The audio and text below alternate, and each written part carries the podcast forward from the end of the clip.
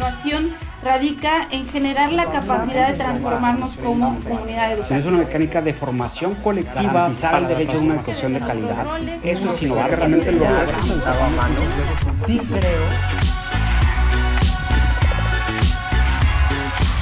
Bienvenidas y bienvenidos a La Brújula Educativa, un podcast de Radix Education. Hola, ¿qué tal? ¿Cómo están? Eh, yo soy Raúl Carlín, soy manager de proyectos y narrativa en Radix Education. Bienvenidos a un episodio más de La Brújula Educativa, un programa de Radix Education en el que les recuerdo que junto con muchas otras voces a las que recibimos como invitadas a cada uno de estos episodios, al igual que lo hacen las brújulas, trazamos la ruta que queremos transitar hacia la mejor educativa, tanto en lo local como en lo global. No olviden, por cierto, como siempre les recuerdo, suscribirse al canal de Radix Education en YouTube y en seguirnos en Spotify, activando la campanita para enterarse de los próximos episodios de la Brújula Educativa. Y para hablar del tema del día de hoy, que es la Coalición Latinoamericana de Excelencia Docente, me complace, estoy feliz, estamos de manteles largos porque le damos la bienvenida a nuestra querida Patti Vázquez. Ella es directora de Mexicanos Primero, miembro precisamente muy activo de esta coalición latinoamericana de excelencia docente y miembro del consejo asesor de Radix Education. Además me encanta decir que una amiga personal queridísima de todos en Radix. Hola Patti, bienvenida, ¿cómo estás? Hola Raúl, pues muy contenta de estar con ustedes, de sumarme al increíble programa que tienen en Radix de la Brújula Educativa y por supuesto, eh, pues muy entusiasmada de platicar, de reflexionar de mirar, de retarnos en esta conversación, como siempre es tu estilo, Raúl. Gracias, Patti. Bienvenida nuevamente. Y precisamente para que la audiencia eh, comience a tener un encuadre de, eh, del tema del episodio de hoy, que como dijimos es la Coalición Latinoamericana de Excelencia Docente. Patti, bueno, en Radix tenemos el privilegio de conocerla bien, de formar parte de ella, ¿no? Orgullosamente, pero quiero que precisamente nos ayudes a contarle a la audiencia qué es ¿Cuándo surge? ¿Quiénes la conforman? Cuéntanos un poco. Claro que sí, Raúl. Pues bueno, es una larga historia que es larga, corta, la vamos a hacer para que también eh, podamos interactuar más sobre, la, sobre qué posibilidades le vemos a esta coalición. Pues hace ya más de cinco años, el diálogo, eh, que es un organismo internacional que tiene un enorme esfuerzo de análisis de política pública en diferentes temáticas eh, para América Latina, y la Fundación Barky, que quizás muchos de quienes nos escuchan la ubican porque hay un Teacher Prize o el famoso Teacher Prize que durante muchos años se han dado y que además les dan un reconocimiento económico muy importante a las y a los maestros ganadores. Pues esas dos fundaciones, bueno, una fundación Barky y el diálogo se unieron y dijeron, tenemos que hacer una reflexión mucho más profunda en el sistema educativo y entonces hacia dónde tenemos que ir. ¿No? Sabemos que, por supuesto, la infraestructura de las escuelas en la región no es una cosa exclusiva de México. Sabemos que las condiciones materiales, este, el currículum, planes y programas de estudio es un tema, pero pues sabemos que no sucede nada si no hay un docente en el aula, ¿no? Eh, y entonces eh, se propusieron hacer esta coalición latinoamericana, que es muy importante porque es un esfuerzo regional, es un esfuerzo que mira con mucha, eh, pues con mucha delicadeza, con mucho cuidado, qué está pasando con nuestras eh, y nuestros docentes en la región.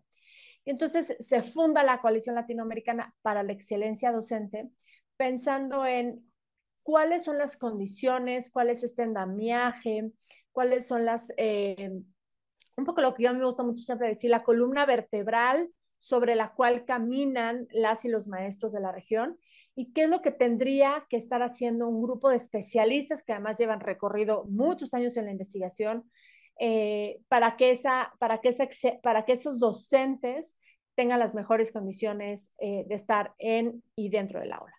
Entonces, em, pues así empezó con una intención de un análisis muy complejo, te diría, porque pues como tú sabes, hay gobiernos en, los, nuestros países latinoamericanos que tienen mm, en la, parte municipal o en la parte subnacional, como le llaman, muchísima autonomía. Ya vemos otros que tenemos cierta independencia, pero todavía no tenemos una completa autonomía, como es el caso de México en los gobiernos locales. Entonces, en ese mar de inmensa complejidad, pero además de inmensa riqueza, se tomó la decisión de poner en el centro a las y los maestros de la región para que reflexionáramos sobre ellos y, también eh, exploramos las mejores prácticas y sobre todo para que también empezáramos a generar investigación adicional regional en la materia, Raúl. Eh, yo te digo, me quedaría ahí un poquito para conversar más a fondo más adelante, pero es un esfuerzo que es un esfuerzo de reunión de especialistas en la materia, de expertos en la toma de decisiones, de ex tomadores de decisiones a nivel nacional, de docentes que también forman parte de la coalición. Entonces hay diferentes niveles de experiencia, diferentes profundidades de acercamiento con el aula. Y entonces eso ha enriquecido mucho la conversación y se han hecho esfuerzos de investigación bien importantes para efectos de ir construyendo una mirada latinoamericana en la materia. ¿no? Interesantísimo, Patti. Nos dices eh, que es una coalición, en resumen, que ha nacido más o menos eh, hace cinco años aproximadamente como iniciativa del diálogo interamericano, este think tank eh, famoso, global, y la Fundación Barqui. ¿no? Y a estas alturas, digamos, tenemos una coalición plural, de avanzada, que como dices está conformada por docentes de nuestro país, pero sobre todo en la región, es un esfuerzo regional por tomadores y ex tomadores de decisión, por gobiernos, por sociedad civil organizada y por academia. ¿no? Es, una, es, una, es una coalición que busca sobre todo producir conocimiento, ¿no es cierto? Pero compartir conocimiento, proponer eh, nuevas rutas eh, de mejora, digamos, de, la educación partiendo de lo que nosotros ponemos eh, en el centro, que es el maestro, la maestra. Digamos, en estos últimos cinco años, Patti, tú que has estado muy de cerca en esta coalición, participando de manera activa, insisto, ¿qué ves que em, se ha producido como hallazgos? ¿Qué es lo que se ha venido haciendo en estos, últimos, en estos últimos años? Cuéntanos. No, buenísimo. A ver, yo creo que la coalición, eh, la verdad es que es una enorme provocación a recordarnos para quién y por quién hacemos el quehacer educativo, la política educativa, ¿no? Y la reflexión de un sistema educativo, ¿no? ya tenemos enorme evidencia de que un sistema educativo no puede exceder la calidad de los docentes, eso está más que comprobado. Hay esfuerzos, mismo Radix, ¿no? Mis otras organizaciones de la sociedad civil que tienen una apuesta contundente a acompañar, a profesionalizar a las y a los docentes. Y justo en la coalición se propuso algunas temáticas que no fue fácil, Raúl, llegar a una conclusión, pues tú te podrás imaginar hay investigadoras chilenas espectaculares que llevan muchos años investigando sobre la práctica entre pares eh, cuando hablamos de los docentes. Hay otros que han invertido mucho tiempo en las escuelas de formación inicial. Entonces, logramos empezar a hacer una, no una ruta, pero apuntear algunos temas que nos, nos decían, aquí es un foco rojo. Primero de ellos, cuáles son las condiciones de trabajo de las y de los maestros en la región, ¿no? Y no es fácil, no fue fácil, cada, pues es una, es una, una coalición que la integran países de todos los países de la región, entonces, pues en Paraguay suceden cosas muy distintas a las que pueden suceder en Guatemala o en mismo, en mismo México, en Chile, en Uruguay, en Brasil. Híjole, entonces se volvió muy retador para decir, al final es, no queremos en, en realidad poner sobre la mesa cuál es mejor, ¿no? O cuál lo está haciendo mejor uno que otro, sino más bien es decir, todos los, bueno, las y los docentes de la región tienen que tener condiciones mínimas para trabajar, ¿no? Y si eso no se garantiza, pues lo demás me parece que se vuelve bien complejo. ¿Y qué, significa de condiciones mínimas?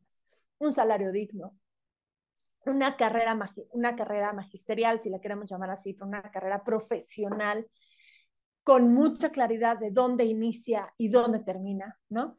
qué pasa en el desarrollo de la carrera magisterial, cuando hay una necesidad de hacer una nueva actualización en la formación de los docentes y cuando hay necesidad de profesionalizar ciertas capacidades de los docentes. Entonces, hay un estudio que es muy importante y que es interesante revisar, que son las condiciones mínimas sobre las cuales deben, ¿no? De otorgar los gobiernos para que las y los maestros hagan mejor su trabajo, ¿no? Luego hay un segundo tema que a mí me parece increíble, que eso es eh, claramente, estamos eh, pues muy conscientes de la formación inicial, es cómo tienen que llegar nuestras vocaciones docentes a las aulas, ¿no? Es decir, quienes decidieron que la educación es su camino profesional, que además es un gran camino profesional, quienes estudiamos educación estamos convencidos de eso, pero tú sales de, la, de tu formación inicial y qué pasa. Y a mí me encanta mucho siempre citar en este esfuerzo a Denise Dayan, que es una investigadora uruguaya extraordinaria, que habla del tema eh, de la primera infancia de los docentes, ¿no? Esos primeros años de la práctica docente son los más importantes, así como hablamos de la primera infancia de las niñas y de los niños, ¿no? Los docentes también tienen una primera infancia que tenemos que darle su merecida eh, aportación presupuestal, merecida atención de política pública. Necesitamos con mucha contundencia decirles a los gobiernos, si no haces una inversión en la formación inicial de los profesores, es muy difícil que después eh, la práctica cambie, se modifique, porque son los primeros seis años de la práctica frente a grupo cuando se forjan ¿no? las competencias básicas de un docente, ¿no? Entonces, hay, hay, hay otros temas, por supuesto que hay, hay países que tienen, como es el caso de México, que tenemos la coalición latinoamericana, capítulo México, capítulo Argentina, capítulo Colombia, capítulo República Dominicana, ¿no? En donde cada capítulo refuerza, por supuesto, los temas que le son más pertinentes a la región o a su país, ¿no? Y entonces en Argentina vamos a ver un esfuerzo muy fuerte eh, y además muy consistente en hacer modificaciones a las leyes que dan, que construyen el andamiaje, ¿no? Para la formación inicial. Eh, en República Dominicana hay un enorme esfuerzo de, la de profesionalizar y revalorar a los docentes. Este, entonces, cada uno está haciendo eh, un esfuerzo dependiendo también la agenda del país y las prioridades de investigación. Pero los grandes temas se han ido puntualizando así sobre lo mínimo que necesitamos es esto. Y si no nos podemos poner de acuerdo en la región de lo mínimo, pues sí estamos perdidos, ¿no? Porque necesitamos contundentemente alinearnos, ¿no? Y empujar a esa increíble, eh, pues, red de maestras y de maestros en la región, ¿no?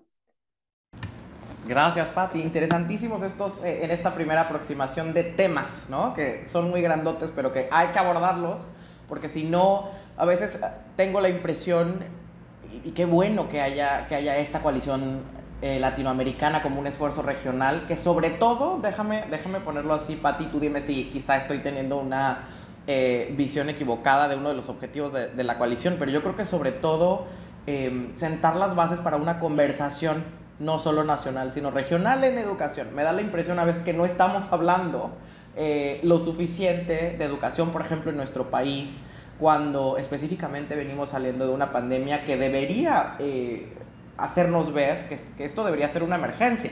O sea, estamos en medio de una emergencia y parecería que es un tema eh, que, soslayamos, que ponemos de lado, que dejamos siempre para después. Y me encanta que comencemos a hablar a partir del trabajo de esta coalición sobre condiciones laborales mínimas para el docente. Eh, creo que también en, en, todos los sentidos, ¿no? En términos, por ejemplo, del espacio físico, o sea, hay un tema pendiente de inversiones masivas en infraestructura, etcétera. el tema de una em, carrera magisterial con un esquema claro de escalafón, etcétera. Salario digno, me encanta que también hablas de devolverle al docente su valor social, que creo que es algo que también hay que recuperar en el país, en la región. Esta idea eh, de que los docentes, por ejemplo, los doctores salvan vidas. Bueno, los docentes las forjan así de importantes tendrían que ser para nuestros países, para nuestras democracias.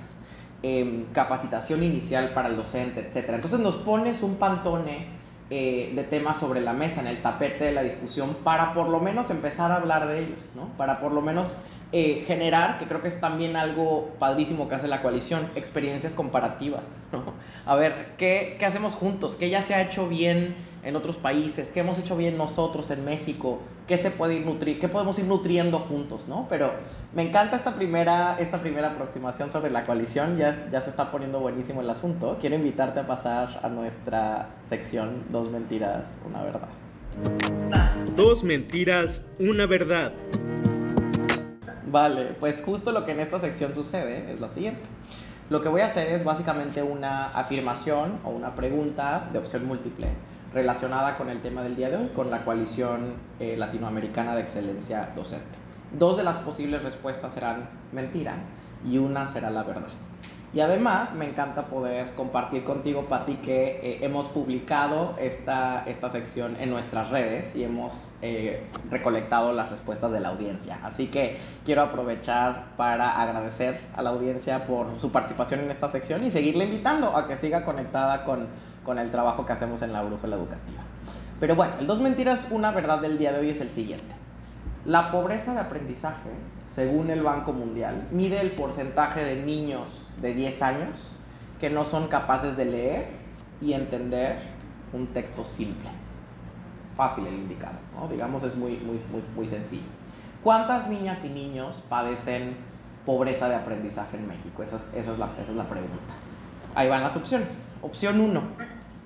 4 de cada 10 niños padecen pobreza de aprendizaje en México. Opción 2. 6 de cada 10 niños padecen pobreza de aprendizaje en México. Opción 3. 7 de cada 10 niños padecen pobreza de aprendizaje en México. Y quiero compartirte qué nos dice la audiencia. A ver si la tiene o no. O si no. venga. Fíjate, la respuesta que más, respu- eh, que, eh, que más participación tuvo fue la número 3. El 77% de nuestras, nuestros participantes respondieron que 6 de cada 10 niños eh, padecen pobreza de aprendizaje en México. Ellos dicen que 6 de cada 10. El 23% de nuestra audiencia respondió que 7 de cada 10 niños y nadie respondió que 4 de cada 10 niños. Entonces, en general, nuestra audiencia está como entre pesimista y optimista. Piensan que, que 6 de cada 10 niños em, padecen pobreza de aprendizaje en México. Pero déjame te cuento cómo nos fue. Sí, cómo, cómo nos fue, cómo le fue a la audiencia y, y te digo cuál es la respuesta verdadera. Y la respuesta correcta es la tercera opción, eh, la que contestaron el 22% de nuestra audiencia. Es decir, 7, y aquí repito, 7 de cada 10 niños, 7 de cada 10 niños, 7 de cada 10 niños. Y esto lo digo porque eh, debería ser escandaloso y ojalá sacuda a la audiencia tanto como, como Patty y yo nos sacudimos frente a esta cifra. 7 de cada 10 niños en países como el nuestro, como México, no son capaces de leer y entender un texto simple. Es dramático. Y cuento el contexto, amplío. El último estudio, precisamente producido por el Banco Mundial, que se basa en los datos y la evidencia más recientes sobre el aprendizaje y sobre los impactos de la pandemia, sugieren que la pobreza de aprendizaje mundial en países de ingresos medios y bajos, entre los que se encuentra México, se ha disparado alrededor de 70%, 7 de cada 10 niños. Y para quienes pudieran estar diciendo en este momento en la audiencia que nos están escuchando, esto es terrible, es doloroso, es escandaloso, pero es lógico porque venimos de una pandemia que asoló al sistema educativo, pues déjenme decirles que en 2019, es decir, un año antes de que llegara la pandemia a México, el porcentaje de pobreza de aprendizajes en nuestro país era de por sí altísimo, era un ya 57%, es decir, ca- casi 6 de cada 10 niños no leían y entendían un texto simple. Y peor aún, entre 2015 y 2019 no hubo reducción de este porcentaje. Lo que quiere decir que más allá de la pandemia, digamos, en realidad venimos desde hace años y años, en el mejor de los casos, estancados en este tema. Y en el peor de los casos, eh, Patty empeorando cada vez más, ¿no? Y traemos a colación el índice de pobreza de aprendizajes a este episodio porque hablamos mucho de él y tú ahorita mencionaste los capítulos, Patty, capítulo México, capítulo de, el capítulo de cada país. Hace no, no mucho estuvimos en, en la inauguración del capítulo México de la coalición latinoamericana y precisamente recuerdo mucho resonar este dato. Eh, ¿Por qué no nos, cuest- no nos cuentas un poco sobre qué es el capítulo México y por qué hemos hablado tanto de este índice de pobreza de aprendizaje en, el último evento, Pati? No, por supuesto, Raúl, y me parece de lo más valioso. A ver, eh, aquí tengo como muchas reflexiones. Primero, eh, me parece que tenemos la suerte de, de poderle poner un acento al aprendizaje, al reto de los aprendizajes en, en, en el mundo, en la región, ¿no? Eh, el tema de llamarle pobreza aprendizaje, así como le llamamos pobreza alimentaria, ¿no? Eh, en fin, me parece que nos pone en una situación de reto, ¿no? Y al mismo tiempo de oportunidad. Entonces, ya sabemos que a los 10 años de edad, Pensemos 10 años, pensemos, juntemos a 10 niñas, niños de, de cada uno de los países de la región latinoamericana. Todas esas niñas y esos niños, independientemente de su origen, de su nivel socioeconómico, de su, eh, por supuesto, del lugar donde haya nacido, por supuesto, de las condiciones socioeconómicas de sus familias, en fin, independientemente de donde todas esas, esas niñas y esos niños de 10 años de edad tienen que saber leer, comprender un texto, resolver una operación matemática simple y entender algún problema quizás en un contexto más cotidiano, ¿no? Eso es, eso es, me parece que el mínimo. Ese mínimo nos lo pone el Banco Mundial y tenemos esta capacidad de entender la dimensión.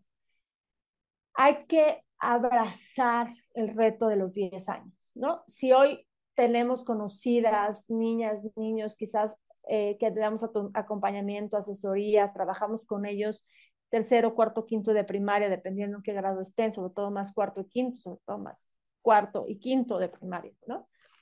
Si nosotros sabemos que esas, nuestros hijos o nuestras hijas pueden leer un texto en voz alta, comprenden lo que leen y demás, sabemos que hay algo que está sucediendo. Entonces, esa fue la conversación de apertura en, eh, en el lanzamiento del capítulo México de la Coalición Latinoamericana. ¿Y por qué? ¿No? Porque estamos súper convencidos de estos datos que son dramáticos, siete de cada diez no lo pueden cumplir, ¿no? Y demás.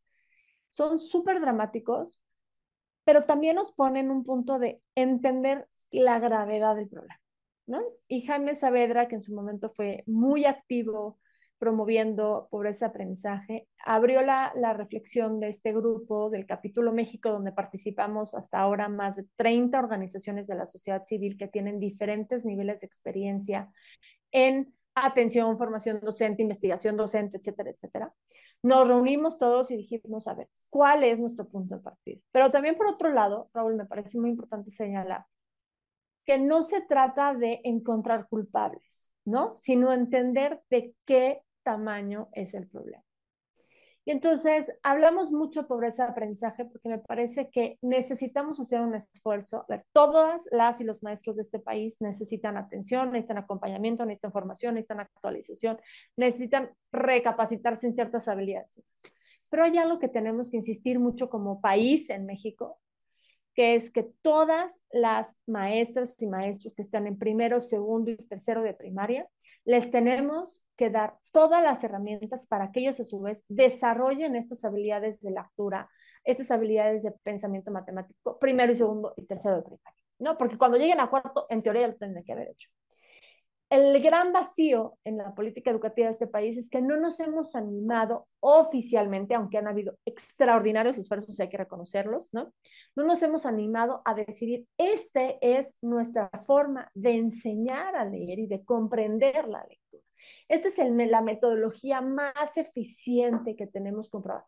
No se trata de cuántas palabras lees en un minuto, se trata de cuánto comprende lo que lee una cuartilla una niña o un niño? ¿Cuánto, cuánto comprenden una nota periodística? ¿Comprenden un aviso que está puesto en la, en, el, en, el, en la pared de, a lo mejor de la comunidad o lo que tú quieras o en el poste? O sea, estamos comprendiendo lo que estamos viendo a nuestro alrededor.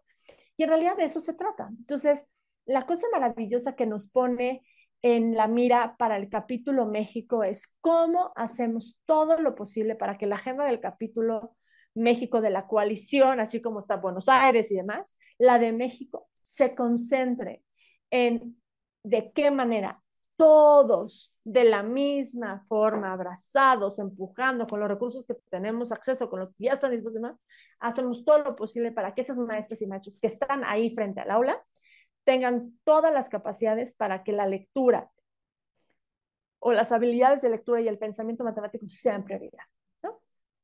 Entonces, por ahí va, no está, lo, lo, lindo es, estamos conscientes, apoyamos todo lo que ha pasado en la región, es decir, el tema de condiciones materiales, el tema de infraestructura digna para las, las escuelas, porque además pensamos mucho en la infraestructura digna, Raúl, cuando hablamos de baños sanitarios para niñas y niños, y se nos olvidan que los profesores también necesitan sanitarios dignos, ¿no? Y entonces de repente pues es una conversación muy olvidada, la damos muy por hecho, ¿no? Entonces hay un, sin fin de conversaciones que vamos a seguir impulsando, pero Lo que nos tiene que llamar a una inmensa conciencia y a una inmensa reflexión es, híjole, ya tenemos varios retos en términos de pobreza, ¿no? Insisto, alimentaria, falta de recursos para tener un ingreso básico mínimo y universal, no tenemos servicios de seguridad, de salud eh, buenos, tenemos un reto enorme en seguridad social en este país, ni se diga alimentación balanceada, sana, saludable, ¿no?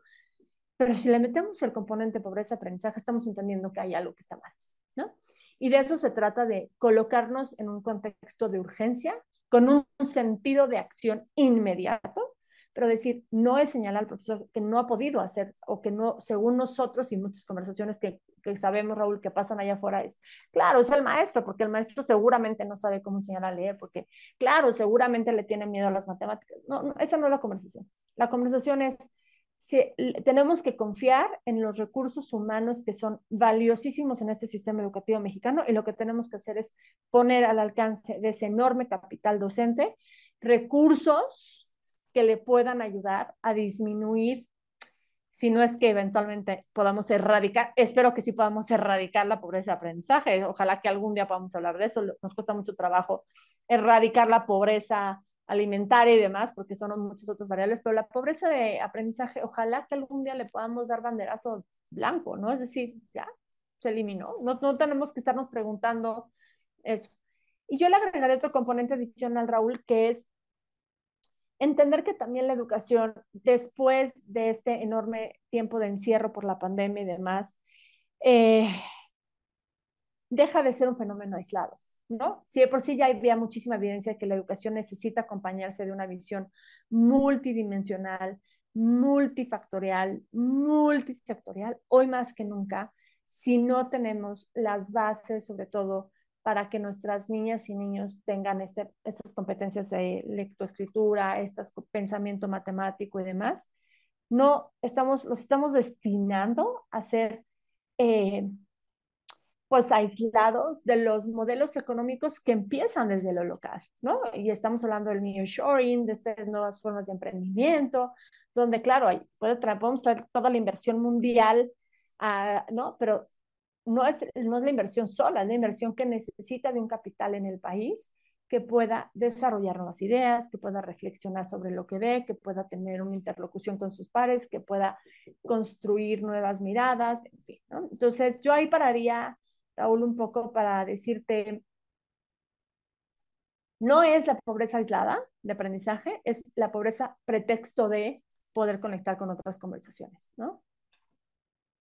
Me encanta, Pati, y justamente algo que yo retomaría y también me hace pensar, porque creo que es, es eh, muy acertado que le llamemos este indicador pobreza aprendizajes, porque aparte cuando le llamamos pobreza aprendizajes, a mí me lleva también a una, una discusión de equidad y una discusión de derechos, ¿no? De, de, de al final también poner la educación no como eh, un, un, digamos, un servicio que por ahí hay que mejorar, ¿no? Esto es un bien público y hay que hacer trabajo, inversión, etcétera, ¿no? Eh, para, para, si queremos a largo plazo que nuestra sociedad sea más egalitaria, eh, más próspera, etcétera. Eso por un lado. Un segundo tema que retomo de lo que dices que también eh, me gusta mucho y me pone a reflexionar es a ver, em, el problema es sistémico. Em, no nos enfoquemos en, encontrar culpables, porque la verdad es que aparte eh, va a ser imposible. Eh, el problema es el sistema. Entonces también necesitamos pensar y diseñar, ¿no? O sea, trabajar por diseño, no por default, soluciones innovadoras sistémicas. Em, no hay de otra, no hay otro camino. Y por último, que también es, es, un tema que me abre a una, a una última pregunta que te quiero hacer en esta, en esta sección. ¿no? Tú has hablado, por ejemplo, de eh, el trabajo que se hace desde la sociedad civil. Hay múltiples eh, organizaciones de la sociedad civil involucradas en esto. Mexicanos Primero, que tú diriges, es un, es un gran ejemplo. En Radix Education también eh, nos honra sabernos parte de la coalición. Creo que algo que también hablaba conversaba con eh, gente que estaba en la sociedad civil en, en, este evento de la inauguración del capítulo México, es que la sociedad civil por un lado produce conocimiento, puede ayudar a producir conocimiento, pero sobre todo también produce ejercicios de modelaje, ¿no? Em, creo que Mexicanos Primero es un gran ejemplo también de eso, de, cómo realizar trayectorias de aprendizaje, diseñar implementar programas en donde ves el impacto suceder. Radix Education tú también nos conoces muy bien, eres miembro del consejo, sabes que lo que nos dedicamos, lo que más nos gusta hacer, son programas de formación continua, asequibles y de calidad para las y los docentes. En, en habilidades muy, muy claras, o sea, habilidades pedagógicas, ¿no? Cómo cómo incentivar ambientes de aprendizaje significativos con sus estudiantes, cómo evaluar formativamente, cómo hacer planeación innovadora, cómo, em, cómo trabajar, por ejemplo, habilidades emocionales, ¿no? Intra, interpersonales, habilidades de liderazgo, devolverle a la escuela ese sentido de el ser, ser el corazón de su, de su comunidad. El, el, el, el, espacio desde donde se detona el desarrollo de, de manera en espiral, digamos. Eso por un lado, ¿no? La sociedad civil. Pero también quiero preguntarte un poco cómo lo hacen desde Mexicanos Primero, ese, este ejercicio de, modelaje también. Y dos, ¿dónde ves el valor de eh, cómo se informan o se comunican entre sí, no solo un sector, que es la sociedad civil, sino la importancia de que esté también ahí los gobiernos, de que estén también ahí la academia, ¿no? De que, esté, o sea, de que estén todos los sectores sociales en esta apuesta por la educación. ¿Qué nos dices, no, a ver, Raúl, abordaste muchísimos temas increíbles y me parece que me encanta como esta mirada de entender de cómo tenemos que ir siempre de abajo hacia arriba y de, de arriba hacia abajo. O sea, no es una línea recta y, y, eso es bien importante entenderlo porque cuando hablamos de los docentes, también lo mismo es su carrera, ¿no? Van construyendo ellos procesos de aprendizaje y de mejora que no son, pues no son una línea recta, ¿no? Entonces, me gusta mucho cómo empezaste como ahorita a construir esa, esa conversación de a veces no queremos hacer algo muy masivo y de repente perdemos la calidad del enfoque y a veces estamos en lo muy enfocado y de repente perdemos esa visión más grande. Pero bueno, desde Mexicanos primero tenemos un reto, eh, me parece un esfuerzo que a mí me gusta mucho y que tenemos muchas ganas de mejorar hacia adelante, entonces también cualquier recomendación se acepta, ¿no? Eh, tenemos el premio ABC, ¿no? Me parece que eh, Mexicanos es una, es, es una organización que tiene eh, por supuesto, es una unidad de investigación eh, claramente establecida como una unidad de investigación para y a favor de la educación en México. Y, gran parte de lo que nos fue diciendo la investigación durante muchos años es cómo hacemos un reconocimiento a las maestras y a los maestros ejemplares en sus prácticas. Es decir, yo, Patti, sé que lo mío, lo mío, lo mío es el aprendizaje a través del juego, ¿no? Y entonces yo quiero estar ahí, entonces yo hago mi actividad y hago mi planeación y eso es lo que yo hago en mi aula con mis docentes o con mis grupos, en fin, ¿no? Entonces, me parece que ahí hay un esfuerzo bien interesante porque hay un modelaje entre pares, ¿no? O sea, Mexicanos primero lo que hace es visible esas buenas prácticas o prácticas ejemplares, para no ponerle un acento, pero que contagian a su colegiado, a su comunidad, de decir, bueno, se necesita pues planeación, vocación, a veces algunos recursos importantes para hacer de mejor, poder potenciar más un poco la relación entre mis estudiantes, en fin. Pero en realidad el modelaje más importante que es la aportación para mí de Mexicanos Primero hacia la comunidad docente es el que hacen los propios docentes hacia otros docentes, ¿no? Y llevamos 15 años entregando el premio ABC, es un premio que hemos visto prácticas de inclusión, de equidad, de juego, de activación física, de incorporación de las familias a la comunidad educativa, o sea, más, más de participación social, de rendición de cuentas, eh, de temas socioemocionales, Raúl, ahora que está, es, es un tema que nos ocupa muchísimo la salud mental, ¿no? Entonces, tenemos muchísimos esfuerzos, estamos trabajando en hacer una gran, eh, en poner al servicio de todos los docentes de México esas prácticas, ¿no? porque prácticamente estaban reconocidas, están sus historias de sus testimonios, pero bueno, al final del día también nos, nos cae re bien empezar a juntar eh, las, eh, las prácticas entre los docentes. Yo le agregaría además algo bien interesante. La UAM Xochimilco acaba de publicar un libro de escuelas eficaces en México, que es como una apuesta para reducir la equidad. Es un libro que lo coordinó la doctora Giovanna Valenti con cuatro investigadores espectaculares hicieron una revisión, diseñaron una metodología lindísima de escuelas eficaces y entonces saber qué es lo que hace que una escuela sea eficaz. Y creo que hay muchos planteamientos que han hecho la investigación de qué es lo que hace de una escuela una buena escuela, ¿no? Y por qué una escuela en la misma colonia es mejor que la otra.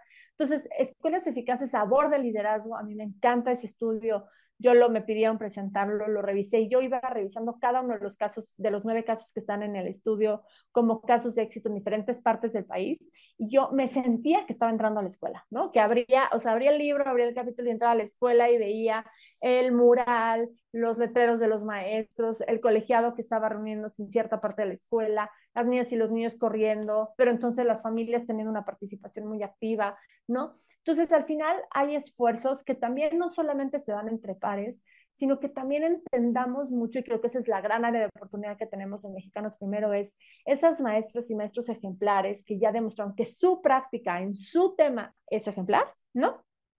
Ahora, ¿qué hacemos con su escuela? ¿No? Ahora, ¿cómo hacemos? Les ayudamos a que su escuela sea una escuela eficaz, si, es que queremos tomar esa investigación que a mí me parece por demás pertinente. Entonces, por un lado te respondería, es entre pares, el modelaje que estamos impulsando es entre pares, crear una comunidad eh, de docentes que entre ellos y también entender que no necesitan a ningún gobierno y que nuestro mayor esfuerzo como autoridad educativa local, nacional o sociedad civil es gestar capacidades para que entre ellos puedan seguirse compartiendo eh, los temas, ¿no?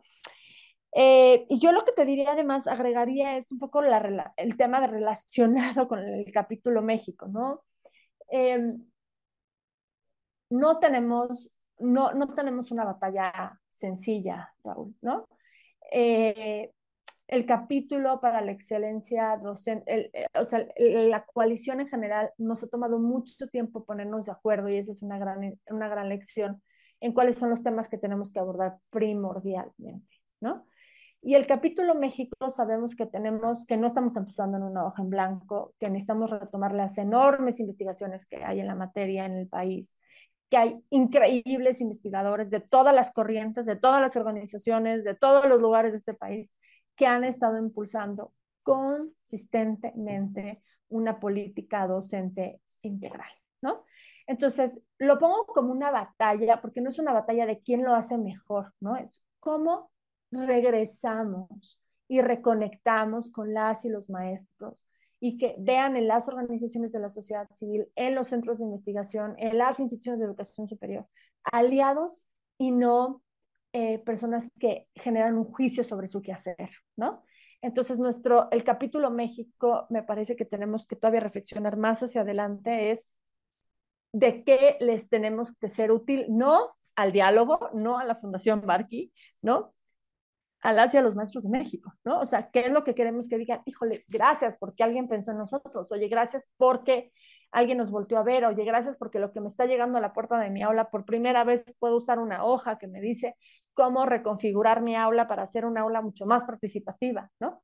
Cosas que sean muy profundas, pero que les inviten a seguir construyendo nuevas pues, nuevos, pues nuevas prácticas entre ellos. Entonces yo para, no, no sé si me faltó algo, Raúl, pero creo que por ahí va la reflexión, que no son solamente reflexiones, no son respuestas únicas, no son respuestas, correctas, no son respuestas verdaderas, haciendo mi, ¿no? O sea, son reflexiones que al final lo que tenemos que saber hacer es, si no empujamos todos en una misma dirección para ayudar al sistema educativo mexicano, vamos a seguir generando caos, este, histeria, ¿no? Este, a veces pareciera una locura de absurdo de cómo pasan estos en los sistemas educativos locales, pero claro, porque las mismas organizaciones de la sociedad civil estamos siendo desorganizadas en el, en el acercamiento y en nuestra intención de ayudar a las y los maestros de México. ¿no? Gracias, Pati. Sí, totalmente. Son reflexiones, pero creo que eh, eh, es una... Eh, es un gran ejemplo de precisamente lo que, lo que hace la coalición. Hace abrir reflexiones, o sea, hace que hablemos de esto, abrir conversaciones y, con eso nos quedamos en, este momento. Te invito que precisamente eh, vayamos de la mano con la audiencia a nuestra recomendación del día y regresamos a nuestra última sección. Pido la palabra. Coalición Latinoamericana para la Excelencia Docente. Somos una red compuesta por 89 representantes de 14 países involucrados de manera activa en la educación Nuestra red impulsa por los cambios reales y necesarios que nos permitan acercarnos a nuestra visión. Una educación de calidad que cuente con docentes de excelencia en las aulas, escuelas con líderes efectivos y comprometidos con la promoción de aprendizajes significativos, un sistema de desarrollo profesional docente que responda a las necesidades de las escuelas en diferentes contextos y condiciones laborales que contribuyan a garantizar la calidad de la docencia y los aprendizajes de los estudiantes.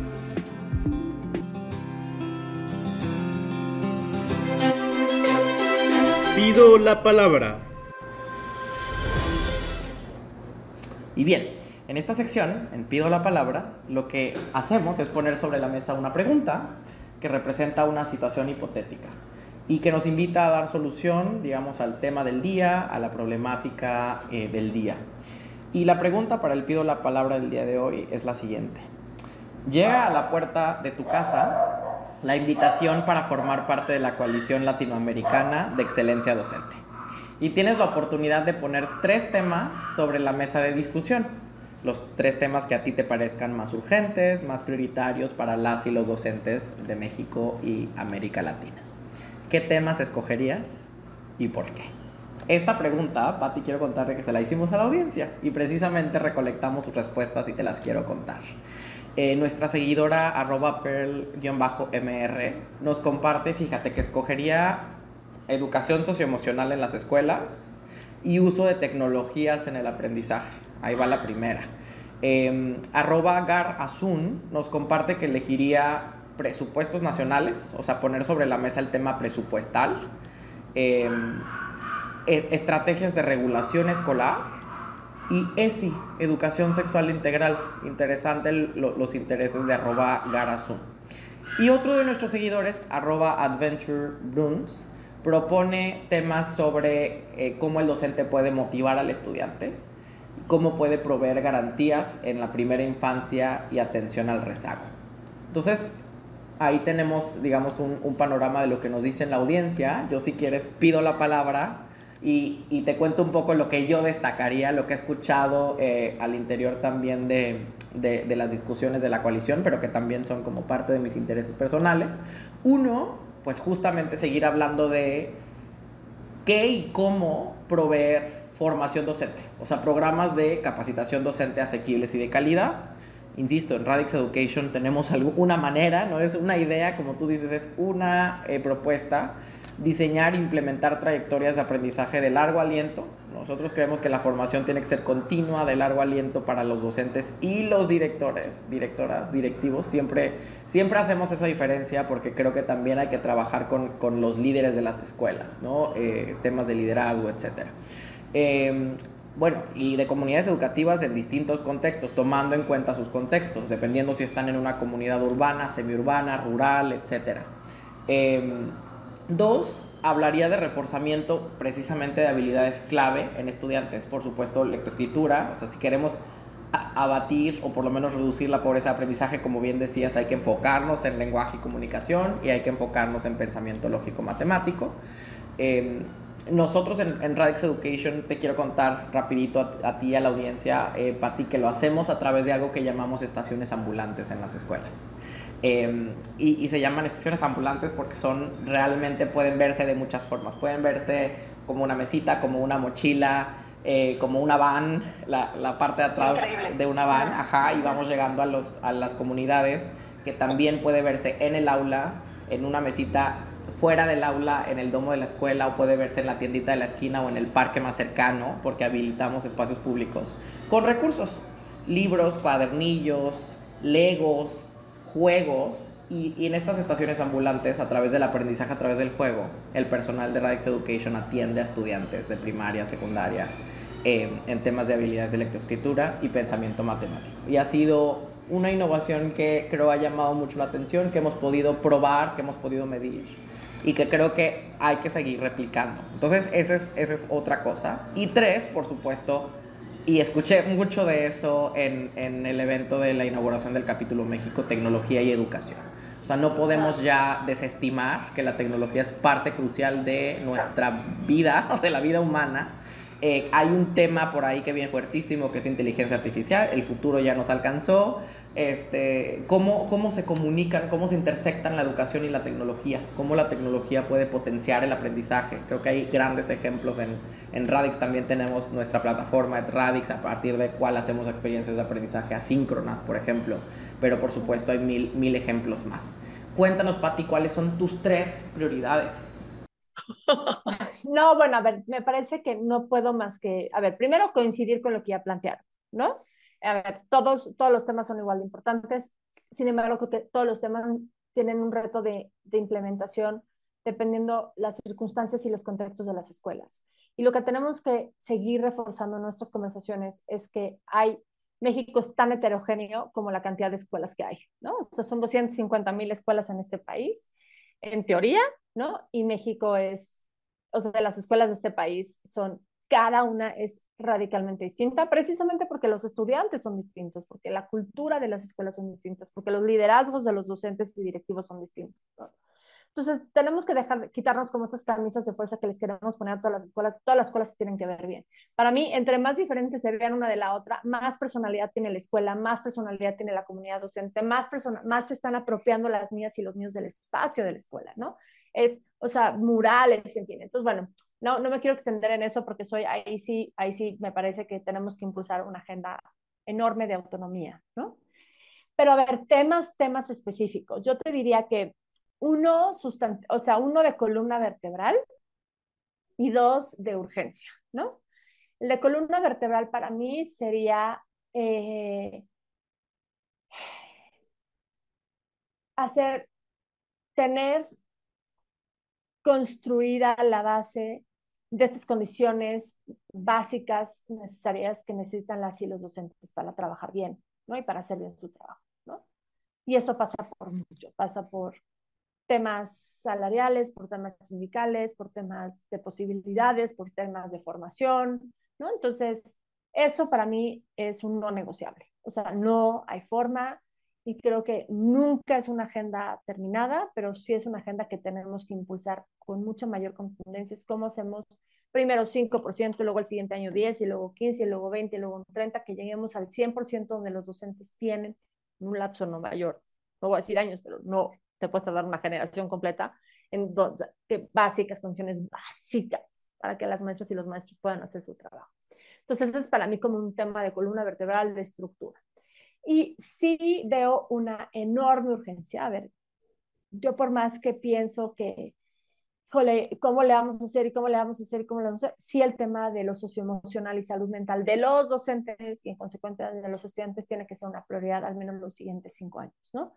tenemos, hay muchas proyecciones. Yo, a mí me gusta mucho hacerle caso a las proyecciones, pero también me gusta mucho más hacerle caso a lo que la evidencia durante muchos años atrás nos ha dicho, el tema de una salud mental sana. Bueno, en general, salud mental, ¿no? Buena, ¿no? En los docentes tiene un impacto directo en la salud mental de los estudiantes. Entonces, ese para mí es uno negociable, salud mental y temas socioemocionales porque en realidad, y hemos escuchado mucho el tema de si las habilidades blandas, y no, son las habilidades necesarias para sobrevivir en un mundo volátil, cambiante, lleno de incertidumbre, eh, en fin, ¿no? El tema ese. Y segundo, yo sí pienso que quisiera resolver otros muchos temas y te diría, hijo, el aprendizaje a través del juego me parece una gran capacidad de, tiene un, un enorme potencial, pero hoy pobreza aprendizajes. O sea, hoy sí me parece que eso no es una, un tema negociable. Deseo enormemente que los siguientes años podamos avanzar de manera significativa en reducir esa pobreza aprendizaje. Me parece no solamente lo que deseo, me parece lo que mínimo podemos esperar de autoridades educativas nacionales y locales responsables, ¿no? Hacer que las niñas vayan a la escuela, niños aprendan, permanezcan y pues, ¿no? Este, asistan, permanezcan y aprendan. O sea, estamos en este momento, en el 2023, Raúl, donde eso todavía no lo podemos garantizar. Me parece que eso es una locura, ¿no? Entonces, yo te diría que eso, con enorme conciencia de decirte todos los demás, sí creo que la tecnología, sí creo que el tema de innovación, sí creo que el tema de inteligencia estoy convencida de todo eso, pero necesitamos un, un piso, ¿no? Y el piso lo tenemos quebrado, ¿no? Entonces, reconstruir ese piso va a ser urgente para poder poner los siguientes cimientos que van a ser rapidísimos y muy, van a crecer, ¿no? Pero necesitamos, tenemos un piso muy fragmentado, muy dañado, muy lastimado y pues es que ahí, sobre eso, es muy difícil construir bases sólidas, ¿no? Gracias, Patti. No, tremendas reflexiones, totalmente de acuerdo. Quiero, quisiera seguir esta conversación para siempre contigo, porque podríamos estar hablando para siempre contigo. Las conversaciones son siempre deliciosas, pero el tiempo es un tirano, así que tenemos que decir adiós por ahora. Eh, yo soy Raúl Carlín y este ha sido un episodio más de la Brújula Educativa, un espacio de ustedes para ustedes. Gracias a todos y todas en casa y gracias a ti, querida Patti, por venir. Te mandamos un abrazo, te queremos, eh, esperamos verte pronto nuevamente. Muchas gracias, Raúl. Me encanta estar aquí en la Brújula Educativa y bueno, muchos abrazos, besos al equipo de Radix. Mucha suerte en todo lo que haga. Visita nuestro sitio web www.radixeducation.com y síguenos en nuestras redes sociales como Radix Education.